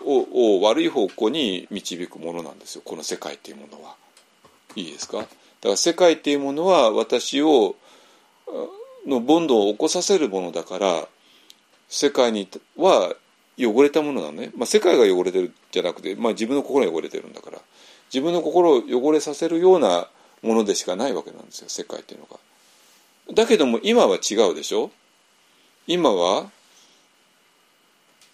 私らは通常の意識ではないものが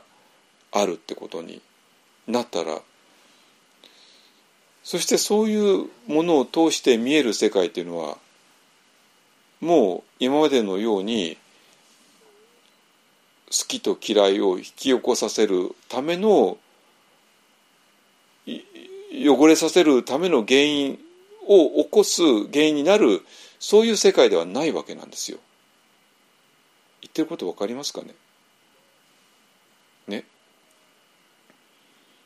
そしたら全然違う世界が開かれる。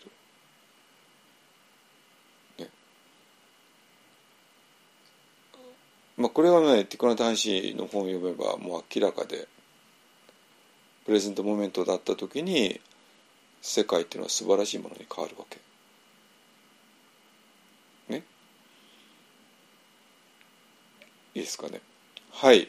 でそれで、えー、あちょっとリンポチの話ケンツァリンポチの話をしなきゃいけないんであの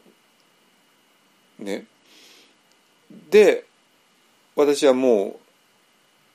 うだって私はこれはもともと教わったんだから。日本の仏教の中で。完全にね。だけど日本では誰もこれを直接見せてはくれなかったわけ。ね。まあ実はそうではないんだけどまあまあ当時はそう思ってたわけね。だけども皮肉なことに寺田仏教によってそれはえー、B っていうものを見せてもらったんだけども寺田仏教の中には B を説明する、えー、説明の体系も哲学も世界観もなかったから。ね、でそれがあるのは明らかにチベットで。でチベットの場合はその B を、えー、体験させるための方法もなんかあるらしい。まあ実はまあ私はもう B は経験してるから別に今更あの新たに方法とか必要なかったんだけどもあのでもそれを、えー、してるらしい。ね、でそれして世界っていうのは A と B の二重構造になっているとなった時に A だけの一重構造でそれはそこからの芸脱っていうのはそれがゼロになったところにしか芸脱はないんだけども A と B の二重構造であったならばもうその世界のままで我々は下脱することができる。どうやって？自分の本質が B だと気づくことによって。ですね。じゃあそれはどういうふうに気づけるの？気づいた人間はどういうふうに A の中で生きていけばいいのっていう、えー、いう問題になってでそれこそがまさにチベット仏教の主題だってことがもう分かったわけなんですよ。ね、まあもちろん日本の禅も実はそうなんだけどもあのまあそれはもうもともあ後になって分かることであってねでまあなんかなんかすごいんじゃないのってねなってえー、でまあミャンマーの後スリランカへ行って、まあ、スリランカはスリランカ良かったんだけどまあもうちょっとねあもうテラバダいいかなっていうふうになって あのあのなってでそれで、えー、じゃあ、まあ、もうとにかくインド行こうよ行こうぜってねなってでスリランカからスリランカに半年ぐらいいたのかな。からあのじゃあちょっとインドへ仏石巡礼してきますって言ってねあの行って。ね。まあお金もないのよくやったなと思うんだけどまあそれを助けてくれたのが実はあのイスラエルのガイガイさんなんですよ。ガイさんが私がスリランカ行ったからわざわざ自分を来てくれてね。で一緒になんか修行して。それで私が今からインドへ行くって言ったらなんかいろいろねサポートしてくれて。航空券も買ってくれたのかな彼が ね。なんかなんやかやして。でそれで、えー、そのまま行ったんだけどもでまあチベットはやっぱりネパールにねたくさんあの場所があってね、えー、この私が、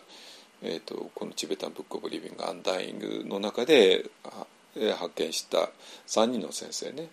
まあ、その3人の先生はもちろんもうとっくの昔に亡くなってるんだけども、まあ、その先生のお弟子さんたちが、まあ、だったらまだ、まあ、今活躍中の人がどうもいるらしいっていうことで、えー、行って。えー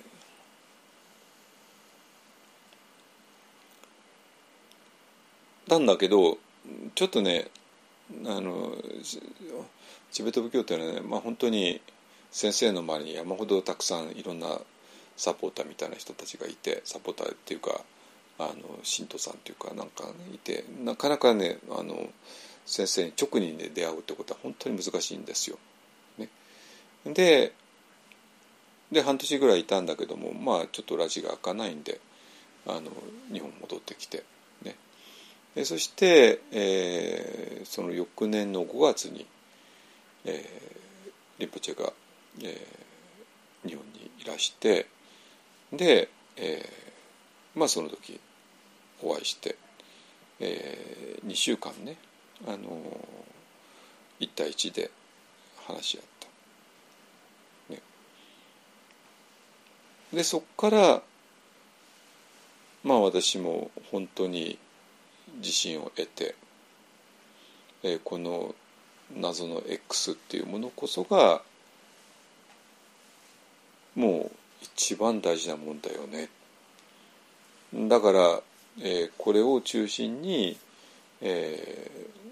ー、一方はね活動していけばいいよね。っていうもう圧倒的な自信を得たわけね。でそれまで全然自信なくてあの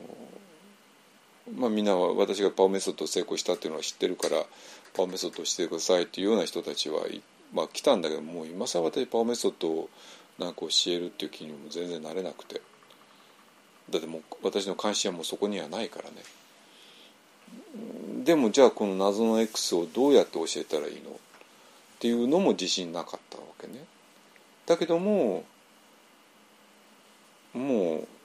リンポチェとお会いして2週間もうずっと、まあ、いつも午前中だったかな？午前中ずっと何時間もね話をしてでランチを食べてで解散したんだけども。で毎回それを繰り返して、ね、でそれで、えーえー、この、まあ、英語の英語の禅の本ですね。内山老師の本とかそういうものを、えー、たくさん用意してでリポチェにお渡ししてでリポチェ読んでもらってでそれに対して失業とするというようなことをずっとやってきて、ね。え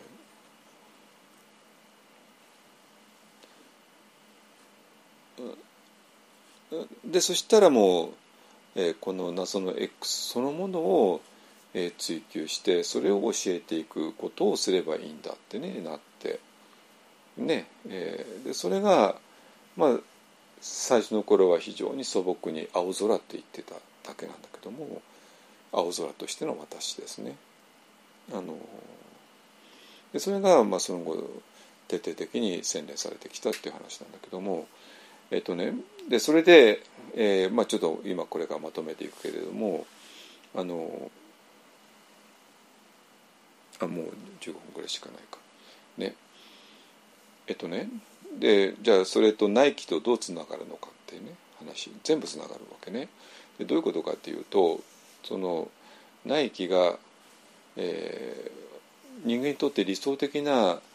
ランニングシューズって一体何なのかでそれを一つの伝統のもとでなんていうかなあのかたくなにこういうもんなんだっていうね、まあ、そういうふうに伝えられてきたからとかねいうのではなくてもう全ての人にオープンになってで全ての人の走り方を、えー、データを集めてでそこから導き出されたのが厚底手術だったわけね。だからこれは誰かの考えではなくてもう集合値っていう言葉をね記事のには使ってたけどもそういうもんなんですよ。ね。でってことはある伝統の中でいたとしても自分をその伝統から離離れて違う伝統に身をさらす、ね、だからランニング手術だったらねもう単純に、えーと、みんながどういうふうにかかとをついて設置してでそこのデータっていうのはあの取れるじゃないですか。ね、でそれに協力してくれる人が、まあ、世界に山ほどいるんだったらばナイキさんはね世界企業だからもうあらゆるデータ集めてるんでしょうけども集められるわけね。そういう能力もあれもね資金もあるし。ね。ででそうなんだけど、えーね、宗教の場合は仏教の場合は、まあ、そんなあの、ね、データはそんな簡単に集められないんだけれどもでもその身をさらすことはできますよね。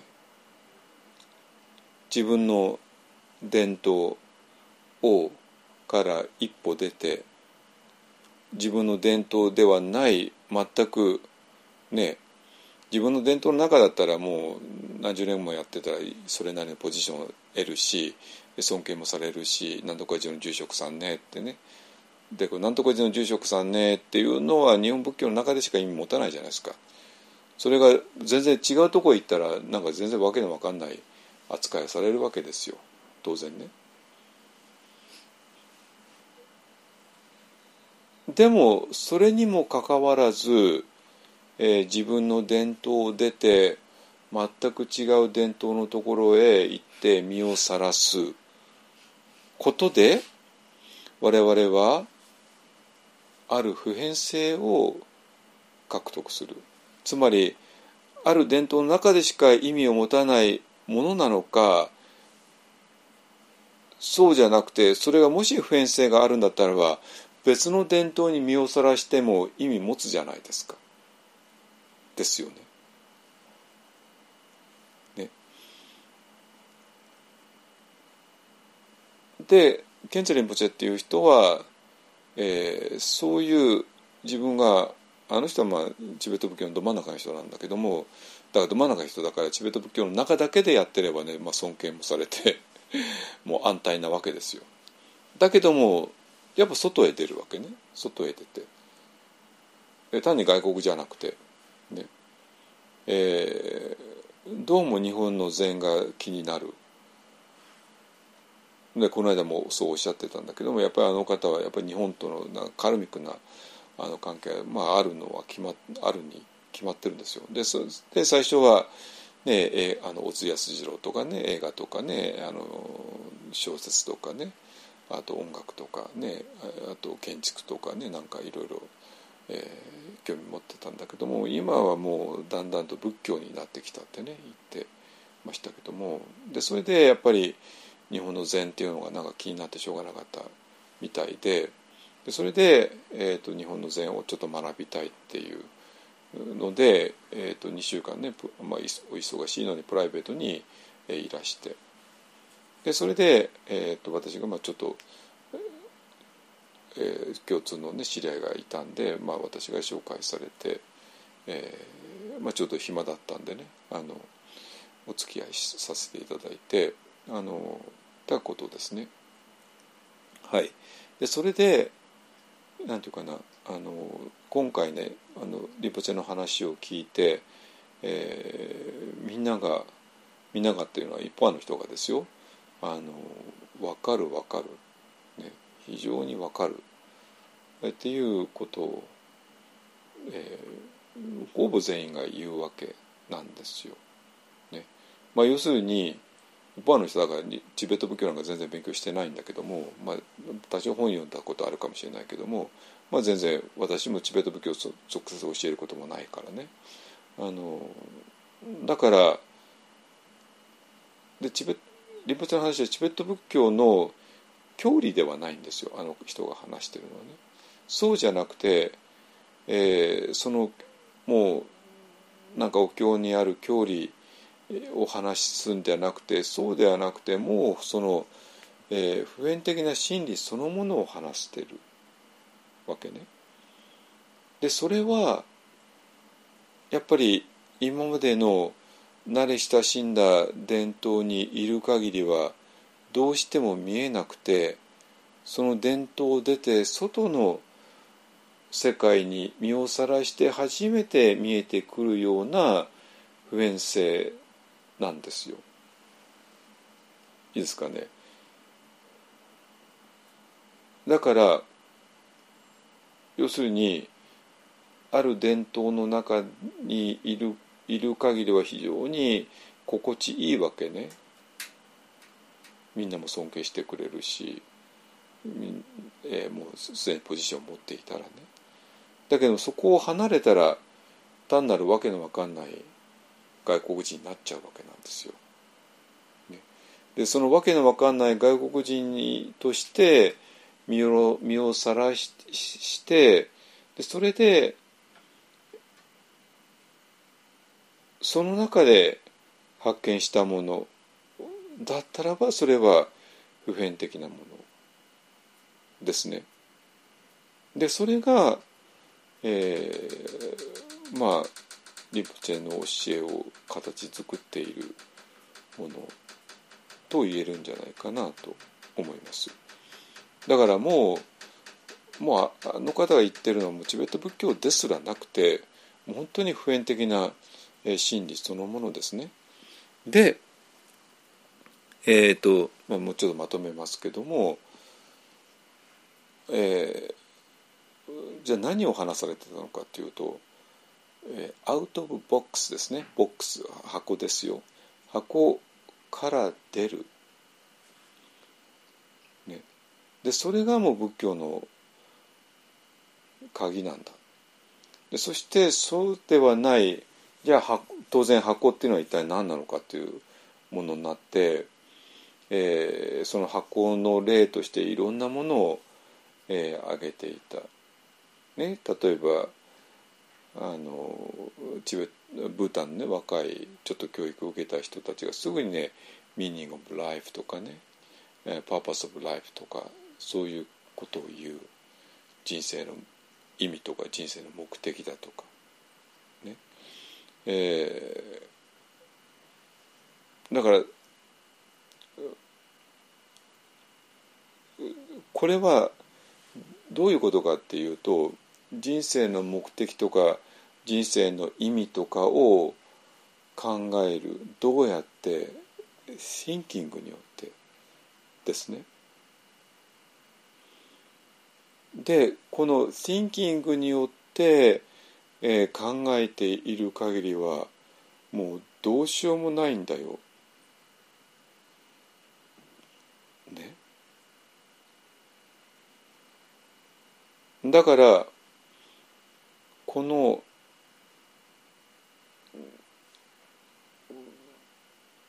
今日ずっと問題にしてきた A と B ですね A が0になった地点を、えー、観察している B っていうものですねそれだけが、えー、仏教の本質だから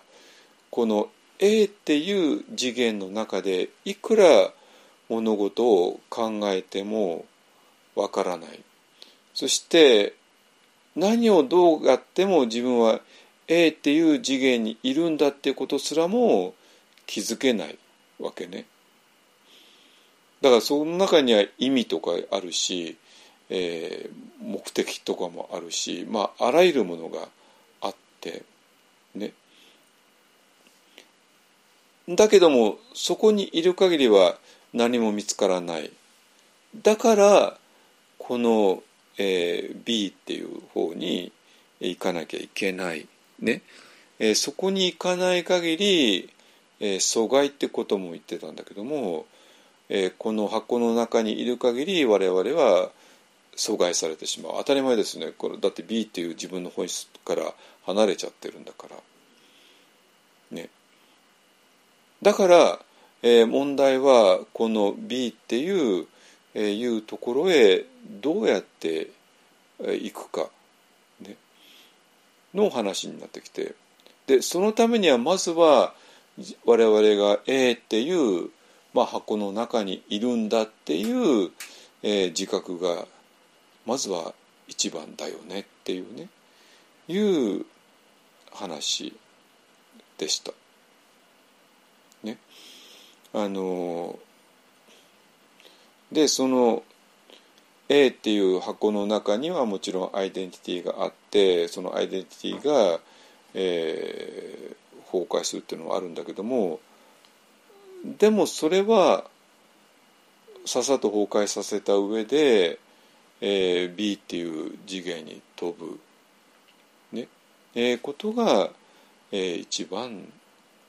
大事なんだよっていうねいうそういう話です。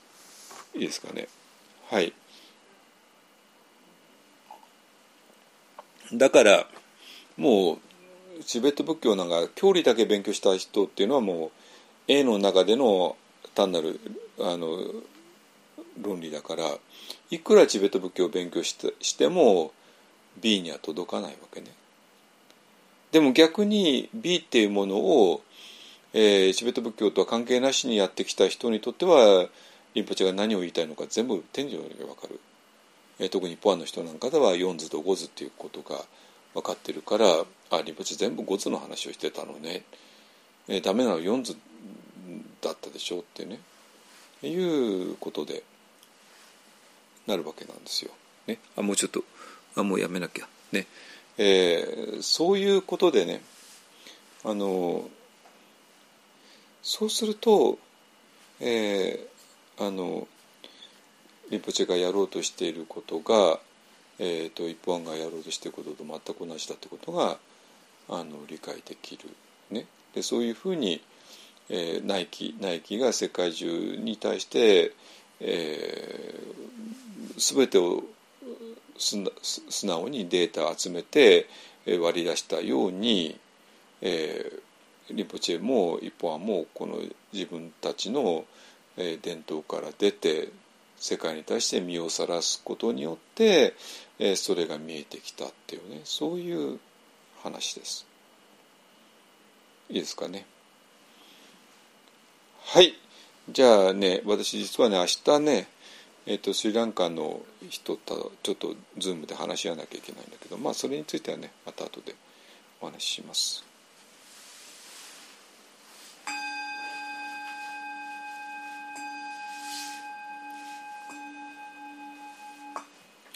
願わくは我と一切主情とともに根性よりないし症状を尽くして消防を聞くことあらん。あらんとき消防を偽弱せじ不信なるべからずまさに消防に合わんとき世法を捨てて仏法を従事せん。大地の右上とともに浄土することへん。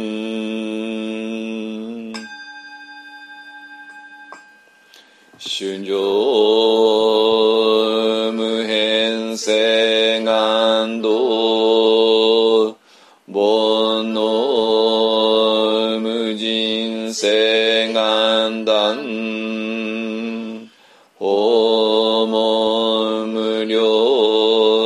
聖願学仏道無常聖願上。主上無変聖願道。煩悩無人聖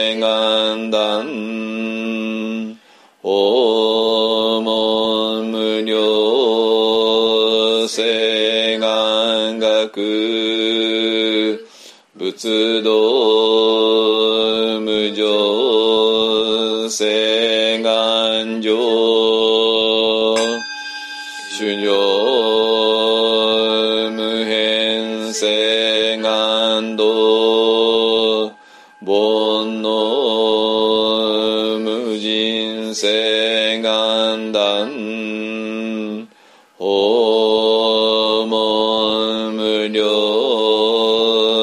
聖願学。仏道